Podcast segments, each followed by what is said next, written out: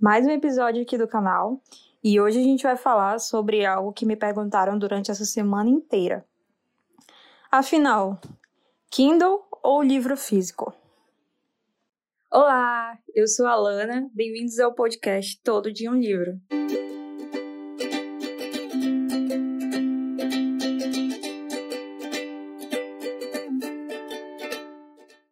Essa semana a gente ficou conversando justamente sobre essa situação se a gente preferia ler num Kindle ou ter um livro físico. É bem difícil dar uma opinião com relação a, a isso, porque tudo é baseado na experiência de cada um. O que eu vou fazer a partir daqui é elencar pontos positivos e negativos sobre ter uma experiência digital. Então vamos começar pelo ponto positivo de se ter um Kindle. O Kindle ele é um leitor de livros digitais que foi desenvolvido pela Amazon e permite aos usuários comprar, baixar, pesquisar e ler livros digitais. Mas não só isso, a gente também pode baixar PDF, jornal, revista e outros tipos de mídia através da rede sem fio. O Kindle ele usa um tipo de tecnologia que faz com que o display dele fique parecendo um papel. Em 2019, a Amazon lançou a décima geração do Kindle. A décima geração conta com três tipos de Kindle: o Kindle básico, que pode ser encontrado nas cores branca e preta e que possui uma iluminação interna, que é uma novidade dessa geração. O Kindle Paperwhite, que apenas possui a cor preta e tem um design mais robusto, e ele tem um LED. Esse LED ele é diferente do, do modelo básico, porque a gente pode utilizar o modo de leitura com cores invertidas, então letras brancas e fundo preto. O último tipo de Kindle da décima geração é o Kindle Oasis, ele apresenta um acabamento premium de alumínio. Além disso, ele possui botões, coisa que nenhum dos outros Kindles tem, o que facilita a leitura e a experiência do usuário. Muita gente ainda tem muito receio de usar esse tipo de dispositivo. A gente precisa entender quais são as vantagens que se tem de ter um livro no Kindle. Os livros para o Kindle eles são consideravelmente mais baratos, e é possível encontrar muitos livros gratuitos. A Amazon, inclusive, conta com um tipo de assinatura que é ilimitada. A gente paga uma mensalidade de R$19,90 e a gente pode ler à vontade mais de um milhão de títulos que tem na biblioteca da Amazon. O Kindle ele é capaz de armazenar entre 1.400 a 3.000 livros, o que equivale a mais ou menos 2 GB ou 4 GB de memória, dependendo dos modelos.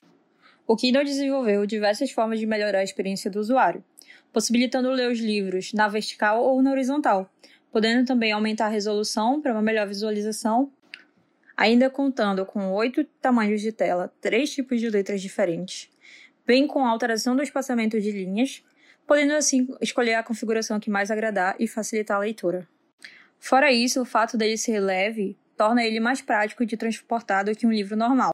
O envio dos livros é feito pela internet, via Wi-Fi. Dessa forma, a gente não paga o frete, economizando dinheiro. O Kindle também permite a leitura de outros tipos de documento, desde que eles sejam convertidos para o formato do Kindle. Essa conversão ela é realizada automaticamente, enviando o documento para o e-mail associado ao Kindle. É bem prático e fácil. Agora vamos analisar as desvantagens de se ter um Kindle. Ele não vem acompanhado do carregador, apenas com cabo USB para ligar no computador. Essa é a única forma de carregar o Kindle. Ou para quem tem um celular que tem um plug de tomada, também serve. A bateria do Kindle ela demora cerca de 3 horas para carregar. E só podem ser comprados livros na Amazon, a não ser que você tenha um PDF e converta para o formato do Kindle. Minha opinião é que o Kindle ele vem para facilitar a vida dos leitores e tornar a vida mais prática do que ela já é. Eu, eu sinceramente me impressionei com a tecnologia do Paperwhite, então eu sinto como se eu estivesse lendo um livro físico. Porém, eu sou daquelas que gosta de ter estante cheia de livros. Eu gosto do cheiro de livro, eu gosto do, da textura, eu gosto de estar segurando o livro, da experiência que a gente tem. Por isso, a minha opinião ela é um pouquinho parcial. Porque eu sempre vou preferir livros físicos do que livros digitais.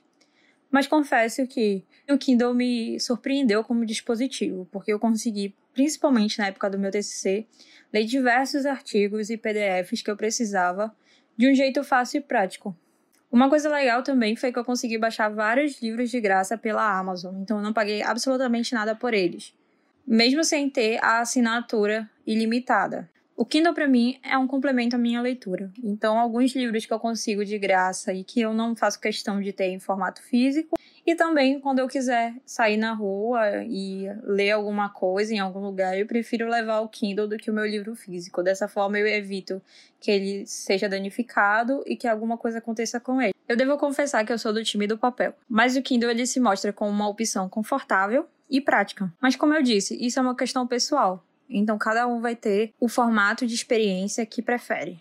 E agora, o que será que vocês preferem? O Kindle ou o livro físico? Digo aí. Por hoje é só e até o próximo episódio.